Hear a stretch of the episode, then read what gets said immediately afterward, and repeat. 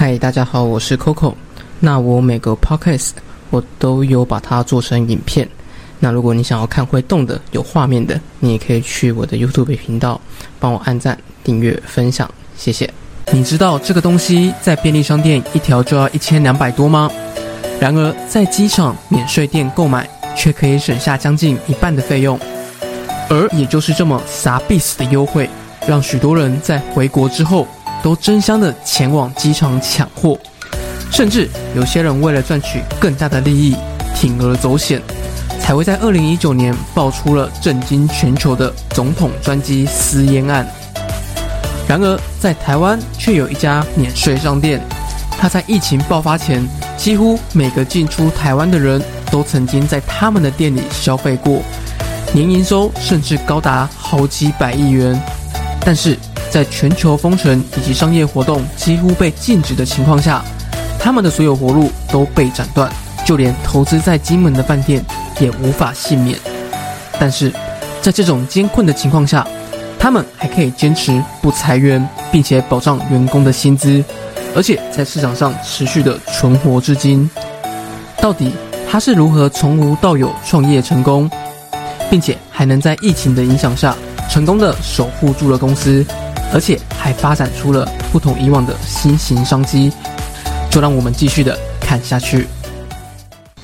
大家好，我是 Coco，这频道主要就是分享一些商业故事，以及偶尔做一些带团遇到的事情。喜欢的话也请帮忙订阅、分享小铃铛。废话不多说，就让我们进入这期的内容：免税店的蜕变。深恒昌的转型之路。深恒昌创立于一九九五年，最早他是做皮包起家，然而如今却是台湾免税店的龙头之一。而他的创办人江松华，只用不到二十年的时间，便打造出了自己的免税王国，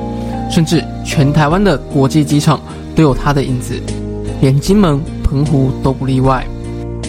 他是嘉义的农家小孩。十多岁便北上工作，在一家皮件工厂做学徒，一待就是四年，工钱从最早的二十块，到后面三千块的月薪，而这在当时已经是大师傅级的薪资了。但是对他来说，更重要的却是学到了一技之长，和了解了包包如何从制作到卖出的所有知识，而这段经历更是奠定了他往后走上创业之路的基石。然而，他没有满足于现状，毕竟渴望才是成功的开始。而恰巧又是台湾经济起飞的时候，鸵鸟皮、鳄鱼皮等真皮制造极度受到日本客的喜爱，这也让他看到了机会。于是，他便决定自己跳出来开工厂。这一年，他连二十岁都没有，却开启了人生的第一次创业。而创业的三万块资金，他只借到了三千多。其余不足的，还是用标会才勉强凑足。而后，他又看准了名牌包包的生意市场。尽管当时他对英文是一窍不通，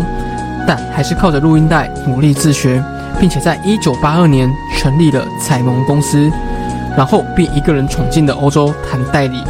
在当时根本没有人看好他会成功，但是他却秉持着先做再说的念头，先后拿下了 GUCCI、Coach。植村秀等名牌的代理权，跌破了所有人的眼镜。绝对不可能。然而，这些名牌代理权却在台湾打出知名度之后，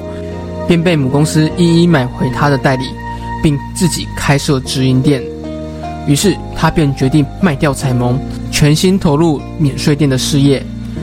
而他真正发迹起来的时候，是在一九九五年成立了深恒昌，试图进军免税店。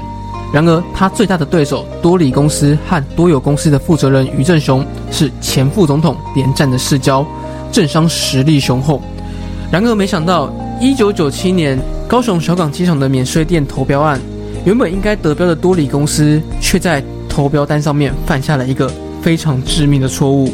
盖上了多有公司的大章。而也就是这个错误，让第二名的盛恒昌因此递补，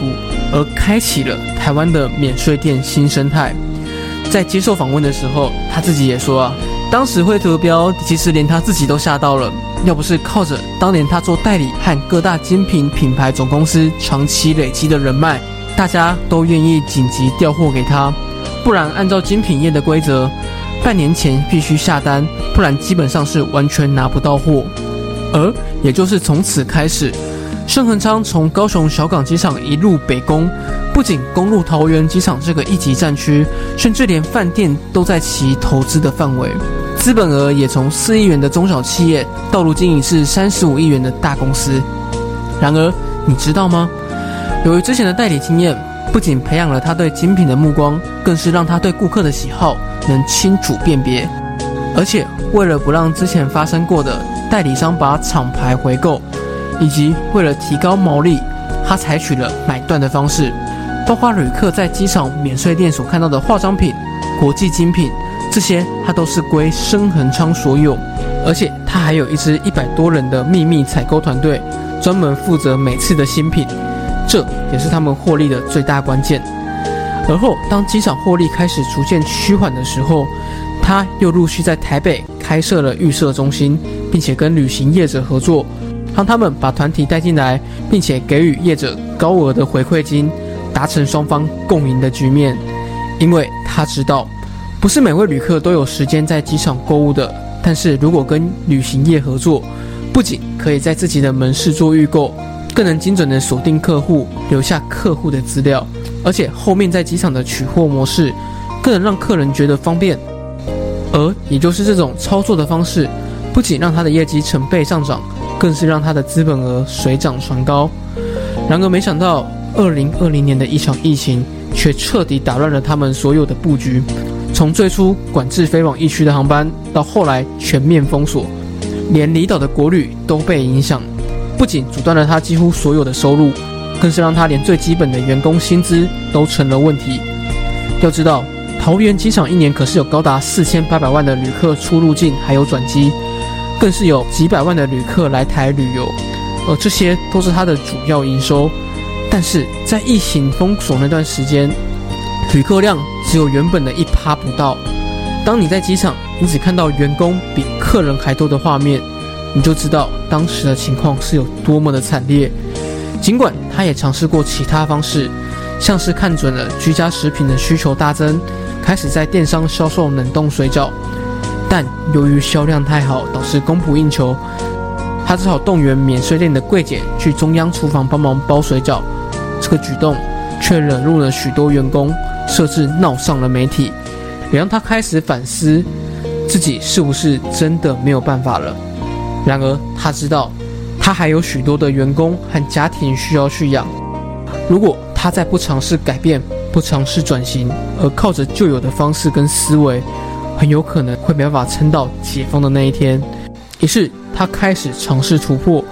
从最初秉持着 SOP 少做少错的原则，到后面只要你有想法，我们就先做再说，错了再来检讨看看哪里可以改进的公司策略，不仅让他们在 NFT、YouTube、电商等等皆做出了口碑。更是让他们发现了许多新的商机，而也就是这样的想法改变和转型突破，也让整间公司开始有了新的风格。员工他不再是单一方向听从上级的指示而不思考，而是借由团队的合作方式，激发出了更多的想法，还有创新的概念，